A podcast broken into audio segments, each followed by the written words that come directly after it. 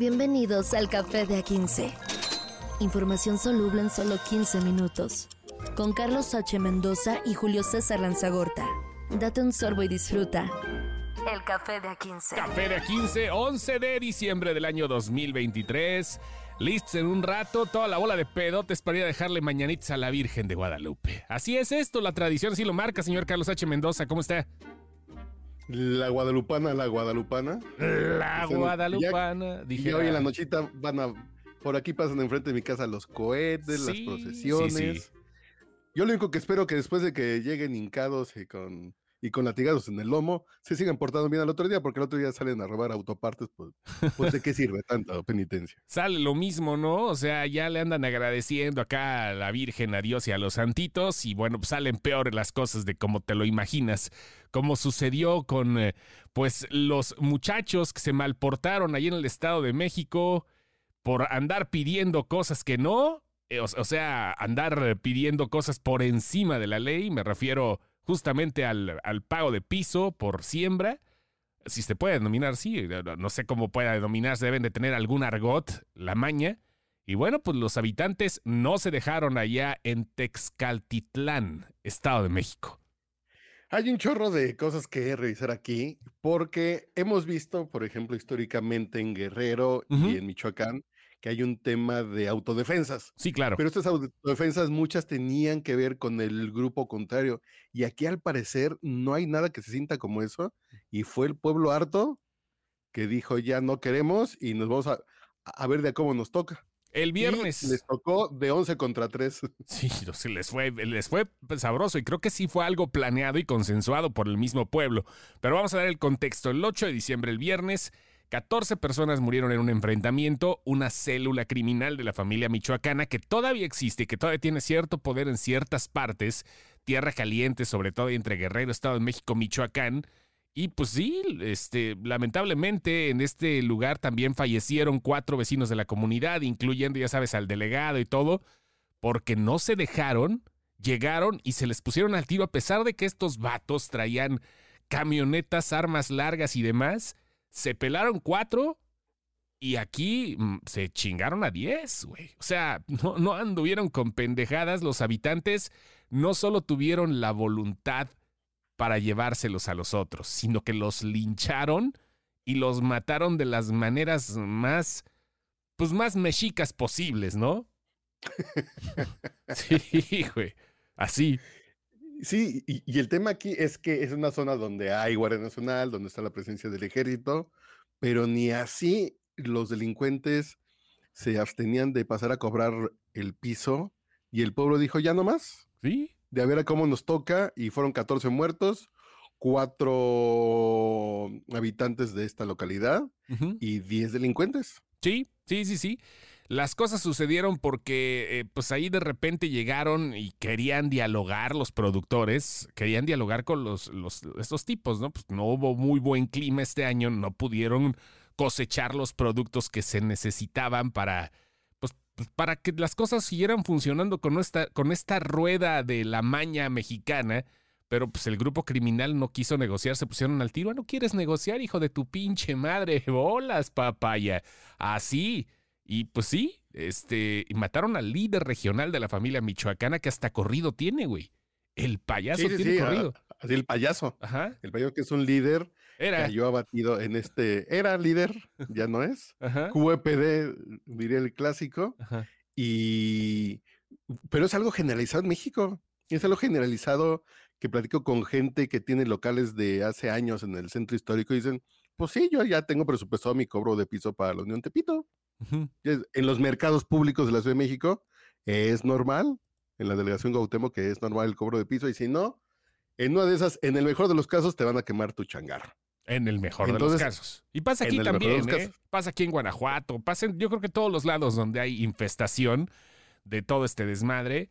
Pero vamos, o sea, ¿qué, qué, qué cosas podemos pensar este, como pobres mortales ahorita? Y ellos, los del municipio, los de la zona, porque bueno, fue no nada más en el municipio, sino fue en un lugar ahí dentro del, municipio, una localidad que se llama Texcapilla. Este, pues ahí, agarraron todo ese desmadre y bueno, pues están ahorita temiendo las represalias que puede haber de una u otra forma, pero es el principio de algo que ya hacía falta. Creo que es parafraseando un poco lo que decía nuestro ahora presidente de la República, este creo que es el verdadero despertar del tigre y no mamadas, ¿eh?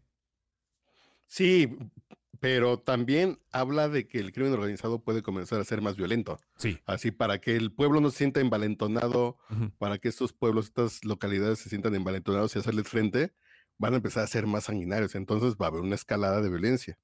Sí, de cierta forma también puede ser. Digo, pues es que tomemos en cuenta que esto sucedió en, un momento específico donde el pueblo estaba ya listo y em, se, se envalentonó, como tú dices las redes sociales, los conocidos de los sicarios les estaban llorando, les estaban diciendo, ¿por qué tú no los dejaron ni correr? Decía uno de los estados. Que decía, no los dejaron ni correr, cobardes. Y bueno, pues ahora deben de tener especial cuidado, sobre todo la Fiscalía del Estado de México, que ya anunció cómo estuvieron las cosas. Y bueno, deben de tener mucho cuidado en esa zona porque, pues hacían de la vista gorda, ahora ya no lo pueden hacer. La atención de todo el mundo está ahí. Así es. Eh, entonces aquí se vuelve un tema de ¿Cómo va a reaccionar el gobierno? Vienen elecciones en, seis meses. ¿Qué va a pasar en todo este escenario en esas zonas? ¿Quién va a apoyar a quién? Porque si se quieren acercar al, al crimen organizado para tener cierto control en algunas localidades en un tema electoral, se va a poner muy interesante. Viene un relajo, viene un relajo que en serio, en serio, en serio van a venir unos meses turbulentos. Esperemos que, que no sea demasiado y que no sean muy violentos, pero vienen cosas interesantes a partir de esto que acaba de pasar en Escatitlán. Y donde también están llorando muertitos es en Badiraguato. Ahí en Badiraguato. En Badiraguato están velando a la mamá de, de, del Chapo, esa señora que se hizo famosa tanto por la serie del Chapo en Netflix, porque salía como la mamá que también le ayudaba al hijo a, a delinquir, como en el momento que el señor López Obrador se detiene en una caravana, dicen ahí va la mamá del Chapo, se baja, la señora nos baja el carro, baja la ventanilla y el presidente la saluda. Con todo cariño. Con todo cariño y en un acto, si no de, híjole, no quisiera decir de reverencia, por lo menos sí de un... De, atención. atención, ¿no? Atención que realmente, híjole, yo creo que estaba sobrada en ese momento, pero vaya Hablando de la señora Consuelo Loera Pérez, mamá del Chapo Guzmán, el ex líder, que bueno, sabemos que desde Nueva York algo puede estar haciendo todavía. Eh, murió a los y abuela, sí. Eh, y abuela de, de los líderes. Sí, abuela de, abuela de los herederos, ¿no? O sea, ahí estaba. Eh, a los 94 años de edad se fue y murió en un hospital privado en Culiacán. Eh, en el 2021 la señora fue diagnosticada con COVID-19, lo superó, se lo llevó y bueno, pues logró recuperarse después de tres semanas de aislamiento, cosa que bien rara, ¿no? El COVID se llevó a gente que pensabas que no y al revés. Total, que bueno, pues ahorita va a quedar esto, seguramente como es la usanza de la gente de por allá, le van a hacer un mausoleo del tamaño de, ¿qué te gusta? ¿Una casa blanca? sí le van a hacer una casota. Sí, claro. Ciertamente va a tener un mausoleo en el panteón de Badiraguato. Taj en Mahal. De, sí, sinaloense, algo así, güey, porque sí, la matriarca nomás, nomás la mera matriarca de todo este asunto, la que le daba la bendición. Sí, eh, es el que le, preparaba, quien le preparaba el lonche al Chapo para que se fuera a sembrar marihuana hace, pues hace unos cuarenta y tantos años. ¿Sí? Ella le preparaba sus tortitas de huevo. Pero el tema anecdótico aquí que son esas cosas que yo digo que hay que manejar con mucha atención, porque creo que son distractores. Cuando son cosas tan burdas, son distractores. Genaro Villamil, el que es el director del sistema público de radiodifusión, es decir, el de todos los canales públicos del, Estado mexicano, en, en ex Twitter publicó hace cuatro horas, estamos grabando esto a las 11 de la noche del domingo para el lunes, Escribe, fallece a los 94 años Consuelo Loera, madre de Joaquín El Chapo Guzmán Loera. Mujer sencilla de Sinaloa que siempre negó públicamente fuera el jefe del cártel más poderoso del narcotráfico en México, a pesar de los cientos de muertos provocados por la guerra de las drogas. ¿Qué necesidad tiene el director del sistema público de radiofusión hacer este tuit? Sí. Yo digo que es cortina de humo. Yo creo que es más cortina de humo para que nos creemos en eso mañana, hoy, y no estemos viendo lo de Mezcatitlán, donde el pueblo se agarró a balazos con el crimen organizado. Eh, eso, eso lo vamos a escuchar ya ahora en la mañanera de, de- del presidente, que se va a salir por la tangente. Lo digo por estadística, no lo digo porque lo vaya a hacer, ¿no? Sino es que así son las cosas, ¿no? Se sale por la tangente, seguramente va a hablar más de la señora, eh, de la señora Consuelo Loera, este, que, que, que de lo que pasó por allá, no va a decir que las cosas se están dando y este, pues ahorita no tiene excusa de que es el PRIAN, porque pues ya está la maestra Delfina gobernando ese lado y eh, Michoacán también es de Morena y Guerrero también es de Morena. Pues ahora sí que no tiene excusa de echarle la culpa a otros lugares, a otros partidos, a menos que diga que es la herencia que quedó. Pero vaya, es lo que va a suceder por esa parte. Y como tú dices, ¿no? Es una. Pues es una intención. La versión original, fíjate, este. eh, No, no me consta que así sea, pero hay una edición, déjame ver, porque hay una edición del tweet original, el que decía, fallece a los 94 años Consuelo Loera, madre de Joaquín El Chapo Guzmán Loera, mujer sencilla de Sinaloa que siempre negó públicamente que fuera el jefe del cártel más poderoso del narcotráfico en México. Ah, ok. Así es la y versión ahí, Ajá. ahí han- ah, sí hubo un edit, que ya Ajá. se pueden editar los tweets desde Sí, hace sí, unos sí, meses. así es. Entonces, eh, ok. Ajá, Ese sí. fue el original. Sí, ese fue el original. El original Y no dijo, hacía- no, que bájale dos rayitas, que si podemos, que si esa- yo me lo imagino así, tenemos que hacer algo público, pues porque sí es nuestra amiga, ¿no? Porque sí, los burritos de machaca le quedaban bien buenos y, y- y así el callo de hacha le quedaba poca madre. Hay que poner algo. ¿Quién, pues, quién es como el- la colita de, de la comunicación? Pues dile a Genaro que se ponga algo así como... ¡Sas, mano! No, sí, le aumentó a pesar de los cientos de muertos provocados en la guerra contra las drogas. El original no lo traía. Un contexto Ah. bastante desfavorable, ¿eh? O sea, yo creo que sí es como que medio insultante esto que se puede ver por acá de Genaro Villamil. Pero, mira, ya estas, raro, sí, ya estas, ya estas alturas, ya la neta, ya, ¿qué te puede ofender, May?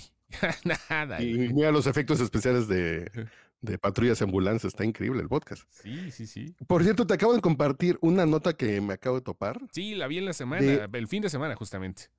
de, del Mencho, que a lo mejor el Mencho ya se quebró. Pues puede ser, ¿eh? Mira, ya estaba así como que en, en, eh, cierto momento en el asunto de que ya estaba muy enfermo el Mencho, decían. Y este, bueno, sonó, el, el narcocorrido que dice, pues, eh, este, ya adiós, ¿no? Ya se fue. Se esparce por la red anunciando la muerte del Mencho. Y pues igual y sí, ¿no? Cosa que va a quedar otra cabeza, pero pero pues va a ser conocido y reconocido si es que ya se peló como uno de los más sanguinarios en toda la historia del país. Porque este güey Fue de los responsables de esta escalada, de este pleito entre cárteles y de este tema de la diversificación del negocio, que ya no era nada más el narco ni el cobro de pisos, sino vamos a empezar a buscar otros negocios más allá de, de las drogas, que pueden ser eh, el manejo de trenes, el robo de carros internacionales, eh, el robo de mercancías, ya un, y un mafioso mucho más choncho, que los que antes solamente llenaban sus llantas con marihuana para cruzarlas al otro lado y que le hicieran un corrido a los tigres del norte. Sí, los Tigres del Norte se quedaron cortos con todos los corridos que ahorita están dando. No, No sé, digo, no se ha confirmado. Seguramente en la semana puede resultar otra cortina, de, digo, otra información así de que ya se fue el Mencho. No sabemos, pero bueno, este. Vamos a ver. ¿Y en Argentina? en Argentina acaba de llegar lo bueno, ¿eh? No sabemos qué vaya a pasar mientras Cristina Kirchner se aleja del estrado con su vestido rojo diciéndole adiós y haciendo una seña así con el dedo, el dedo mayor, ¿no? Como ya sabes, el de, de tómenla todos. ¿Sí viste esa, esa escena? ¿La viste? ¿La canción? Sí, sí, claro, que, que la van insultando mientras va saliendo del- Sí. de la toma de posesión y les pinta dedos al público. Sí. A Digo, todos, qué ¿no? forma Sí. de un presidente de irse. Sí, pues sí, es que te- está muy cabrón. Está, si aquí está polarizado, y está peor. Javier Milei ya llegó, es ultraliberal de 53 años, lo que eso signifique. O sea, estamos hablando que la derecha y la ultraderecha es muy diferente, y aquí lo vemos. Este, pues este güey, vamos a ver, ya tiene la presidencia de Argentina y dice que lo primero que va a hacer es llegar a limpiar, un tratamiento de shock, como lo dice Milei. ya. Ya. Ya comenzó, ya firmó un decreto que reduce a nueve los ministerios, de 19 a 9 ministerios. Sí. Borra de decreto 10, tenemos muchas oficinas, hay mucha burocracia, vámonos. También es curioso que, que no invitó personalidades mexicanas, al único que invitó fue a Eduardo Verástegui, ¿eh? Ojo sí, con esa extrema derecha, ¿eh? uh, Es lo que te digo, Ojo. es lo que te digo. Es la gran diferencia entre la derecha y la extrema derecha. Que vaya, ¿no? Y bueno, pues anda así Milei, anda... ¿Qué pasó, Milei? Anda muy acá en, en- en su papel Es de que presidente. yo pensé que, que se decía Miley como Miley Cyrus. Miley Cyrus, no, no, es, va a decir, este es Milei, cabrón, ahora sí. Eh, pues, Este este güey sí ya lle- llegó, eh, no hubo mucha, eh, y, no- normalmente, pues como tú dices, no muchos países latinoamericanos debían estar ahí, pero no llegaron, no llegaron, este, y bueno, vamos a ver qué es lo que pasa ahorita, porque es incierto lo que puede hacer la extrema derecha. La extrema, la extrema izquierda, tú sabes por dónde va, ¿no? De cierta manera se rige por un patrón, pero la extrema derecha es muy inconsistente porque puede hacer cosas justamente que pueden Pero pegar al otro decir- extremo. Ajá, lo que voy a decir, y a lo mejor me critican de facho y de reaccionario, pero ya vimos a Trump en Estados Unidos, ya vimos a Bolsonaro en Brasil. Eh, son más discursos, es más un tema de incorrección política ajá. que sí da miedo ver cómo son machistas, cómo son racistas, cómo tienen, pero en el fondo no rompen nada. O sea, es que no rompen nada que sea irrompible, ¿no? ujú. Perro que Entonces vemos a Trump, que sí, que sí es un bravucón, es un bully de, de- de primaria pública aquí de Catepec, pero a final de cuentas no rompió nada en el sistema hasta el final, cuando fue esto de la toma del Capitolio, ¿no? Claro, claro, claro, pero Que fue el último momento donde le dijeron, señor, no, deje ahí, mandazo, niño malo, si no lo metemos al bote y ahí le bajó dos rayitas. Entonces con Bolsonaro, sí, vamos a, vamos a permitir que la gente traiga armas para que se agarre de balazos con, así en las favelas contra los delincuentes.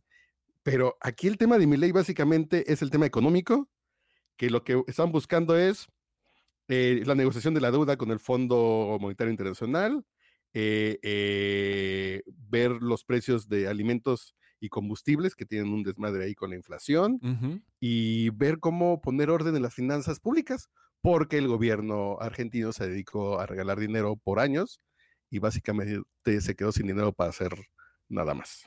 pues vamos a ver cómo les va. Es bien incierto todo, ya, ya no sabemos ni cómo va a acabar el mundo. Acabo de reventar la de Leave the World Behind, este, eh, dejar al mundo atrás eh, y, ya.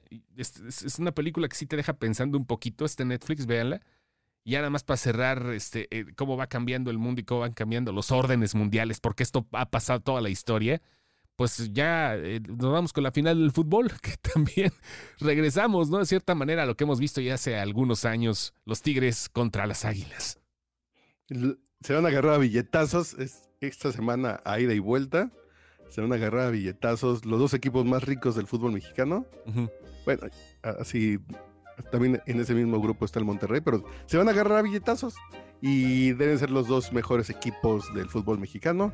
Fueron los mejores del torneo, entonces pues va a estar bueno para los que les gusta el panball, dense con singular alegría. La ida es en el Volcán el jueves, la final en el Azteca el domingo en la noche. A ver qué tal, ya para que se acabe el año, ya chingues madre todo. Ay, nos vemos. Café Esto de fue A15. Café de A15. Cuídense. Información soluble en solo 15 minutos. Con Carlos H. Mendoza y Julio César Lanzagorta. Date un sorbo y disfruta. El café de A15.